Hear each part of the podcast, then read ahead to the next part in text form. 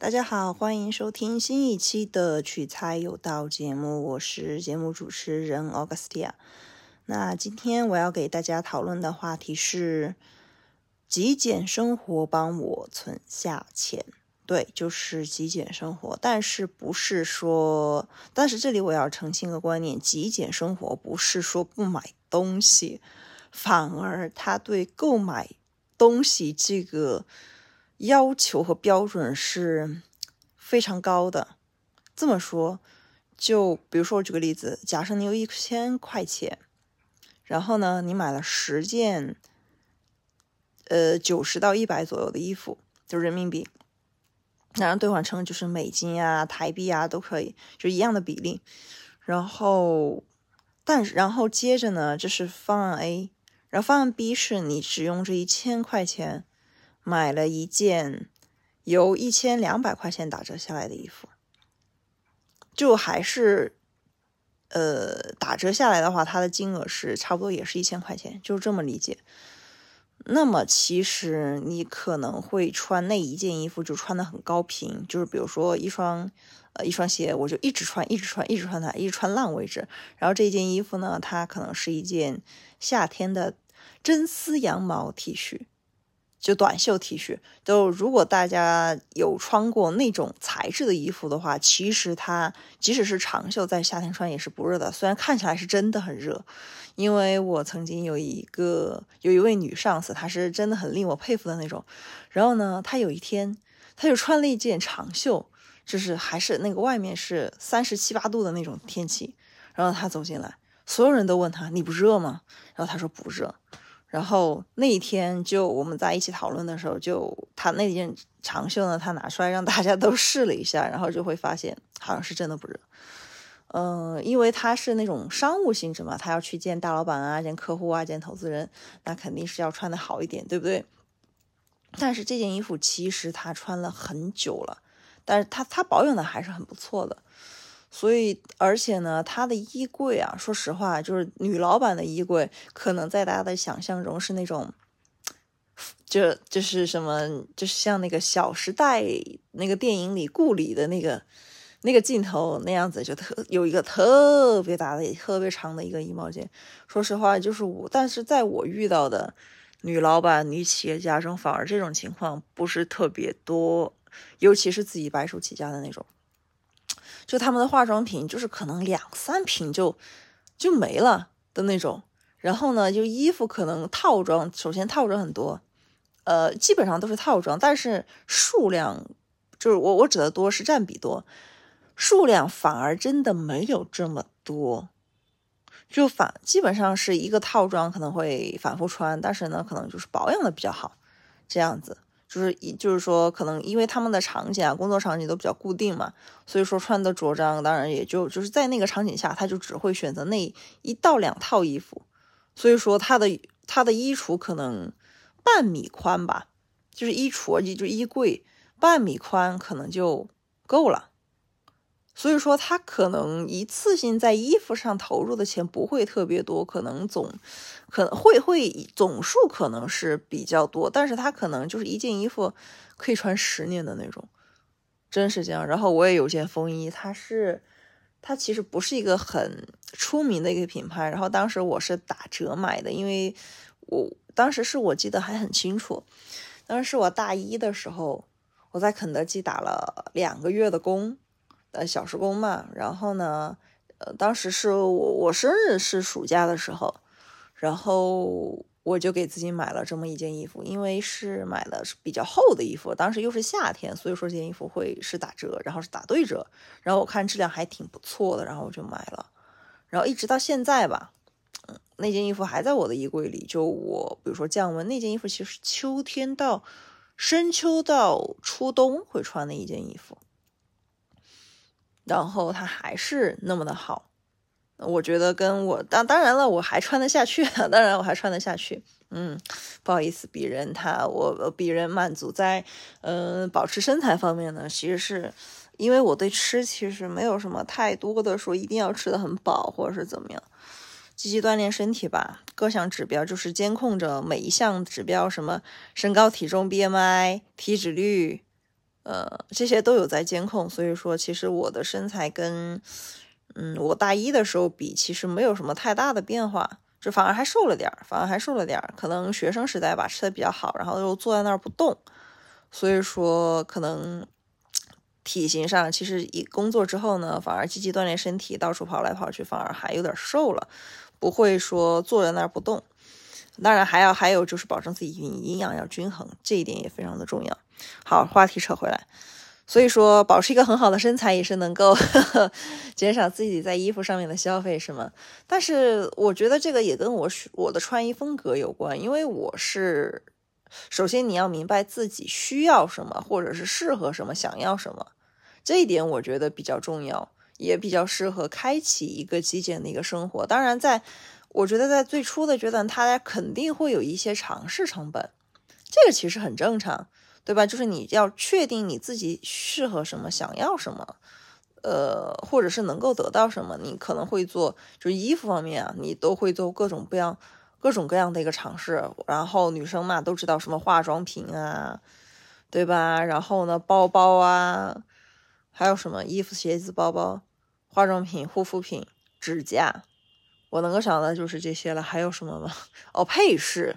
对，就是反正就是和包包还还在一起在那配饰，什么手笔、手机、手表、耳环、项链、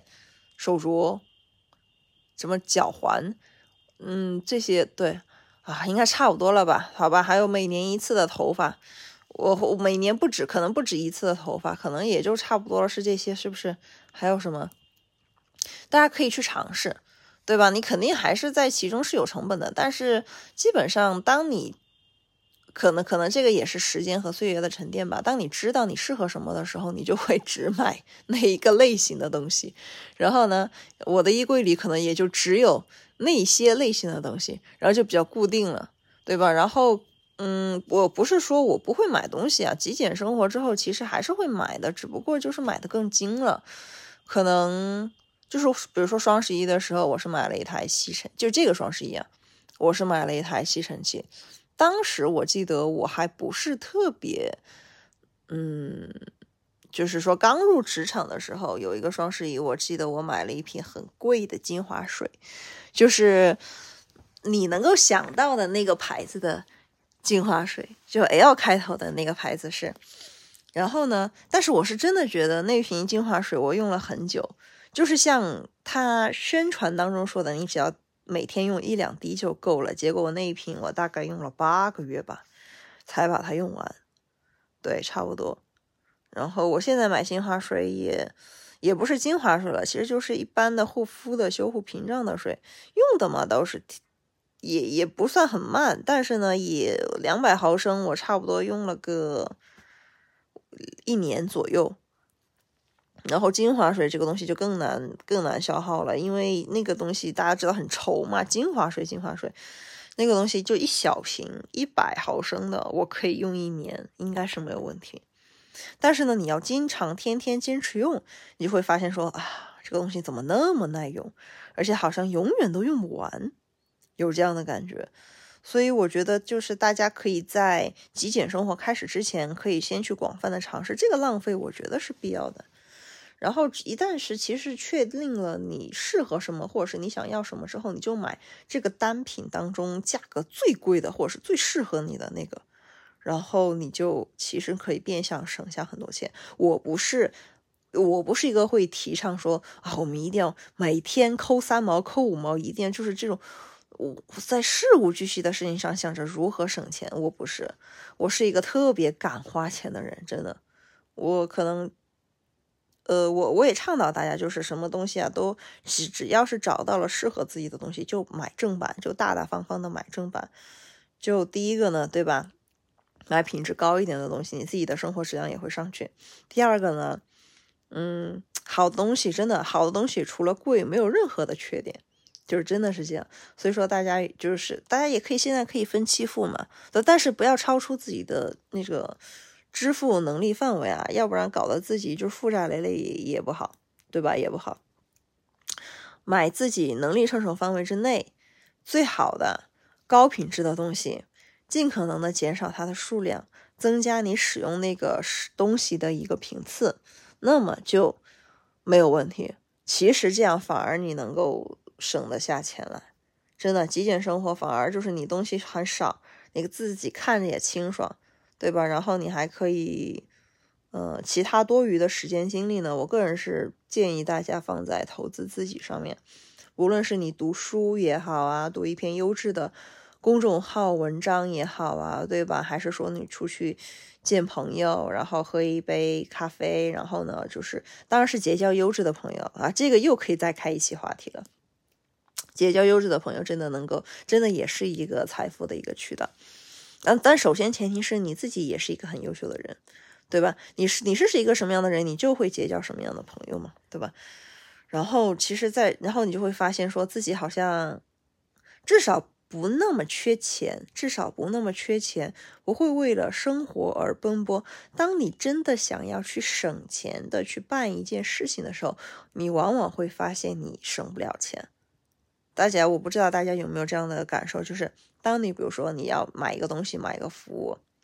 ，OK，然后你是出于省钱的角度去考虑去买它的，而不是趋趋于说我真的需要这个东西。我需要这个东西达到什么样的目的，对吧？它需要有什么样的功能、什么样的品质的时候，那么你就一定还会为这个东西付款、付钱，嗯，对吗？对吧？因为你在这在最开始的时候省了，那么你在之后的话，你还是会付出相应的代价，你还不如一次性把那个钱 付付完，对吧？然后你接下来的日子，你就可以。享受它给你带来的一个服务了。当然，有些东西它确实是很，嗯，没必要说一定要趁它高价的时候去买它。比如说一个，举个例子，我爸现在用的是苹果十，但是呢是苹果叉就叉嘛，叉它出来的一年之后再买的。所以说，并没有攀到一个价格的高点去买，然后它现在已经用了差不多三四年不是有三四年肯定是有的，对吧？然后我我个人感觉它现在用的还很流畅，真的，还真的还就是性能很稳定，用的也很流畅。这个是这真话，这个是真话。所以说，极简生活大家肯定还是就是，如果大家想要去。通过就是说减少自己物品的数量，提高自己物品的品质，从而你有更多的时间精力去投资自己，在赚钱。就是大家想要形成这样一个通路的时候，那么大家其实真的可以就是说从不断的尝试当中去做，这个可以给大家保证啊，是一条 work 的路。就是 work 的意思就是行得通。它是一条能够行得通的路，嗯，当然就是你自己真的不要有太多东西，然后呢，也保持自己一旦有什么东西，比如说一般的消耗品啊，大家可能会买的稍微便宜一点，对吧？然后一旦这个东西，比如说折旧，当它不再会给你产生价值的时候，现在也有很多二手的平台嘛，对吧？你可以捐，你可以卖，你还可以呃二手转让，是因为现在确实二手市场是比较活跃的。对吧？比如说，其实我是一个很喜欢买实体书的人，因为我真的对那种电子书爱不起来。因为本来工作啊，跟别人交流就要看，天天看电脑了。我是真的不希望我在读书的时候我还在看电脑，所以说我基本上，嗯，在读书或者是呃想要看一些很有我自己觉得是精神食粮东西的时候，我就会。选择纸质书，但是大家都知道纸质书有一个 比较大的一个怎么说呢？不太好的地方吧，就是第一个它很重，对吧？你读完了，然后我做完了笔记之后，那么它这本书其实，除非是那种特别经典款的书，那么我就不会再读了。呃，然后呢，读一遍就够了嘛，对吧？然后我就会，嗯，要不然我就会收集起来，对吧？收集到一。大概是五到六本吧，我记得至少是，如果要二手卖或者是捐出去的话，大概是这个数会好一些。然后呢，就通过那种二手书的平台呀，把它给弄出去。电子产品也是一样。当我觉得，哎，我有必要可能要换一个新的的时候，淘汰旧的时候，我就会，嗯，把那个原来的那个二手卖掉。差不多就是这样，就不断的保持自己的一个更新嘛。因为那句话不是说的很好嘛，叫，嗯，流水不腐嘛。对吧？当你就是不断的保持自我更新变化的时候，其实你也保持了自己一个 fresh，就新鲜的一个状态。就大概就是这样。其实极简生活真的不是让大家，就是我个人理解的极简生活啊，不是让大家说，就是所有的尽可能的减少自己手上东西的一个数量，然后呢，从每一分每一秒去，就是或每一个方面去进行一个抠，呃，我就就是说尽可能的不要让自己买这么东西。不是，我反而是觉得说每一件东西你就保持它的一个高品质就好。对吧？如果你买一个东西，你是冲着它最高品质去买的，其实你会发现你在很多冗杂的小物品上，你就根本没有必要去买那种小物品的东西了，对吧？因为那一个东西已经涵盖了很多功能了，然后那个买的最贵的东西已经涵盖了很多功能，你就没有必要去买那么多小东西了，你就会反而还自然而然省下来很多钱，然后呢，这个东西也用的比较久，然后你也省花省掉了它的更换它的一个成本。是大概是这样，然后你就有更多的时间精力去投资自己，形成一个正向的反馈，对吧？你到时候你就会发现说，哎，其实我好像真的不需要这么多的东西，对吧？我需要的东西就很少，但是呢，每一样都很精，这样就好了呀，对吧？其实你每一样东西其实还是在不断的升级和迭代过程当中的，你长长此以往坚持下去的话，你就会越来越精简，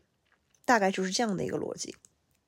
好吧，今天的这个话题就跟大家分享到这里，希望大家能够从中截取到对自己有用的一到两个点吧。那么这一集的话就已经很有意义了。好，那么今天的节目就到这里，我们下期再见，拜拜。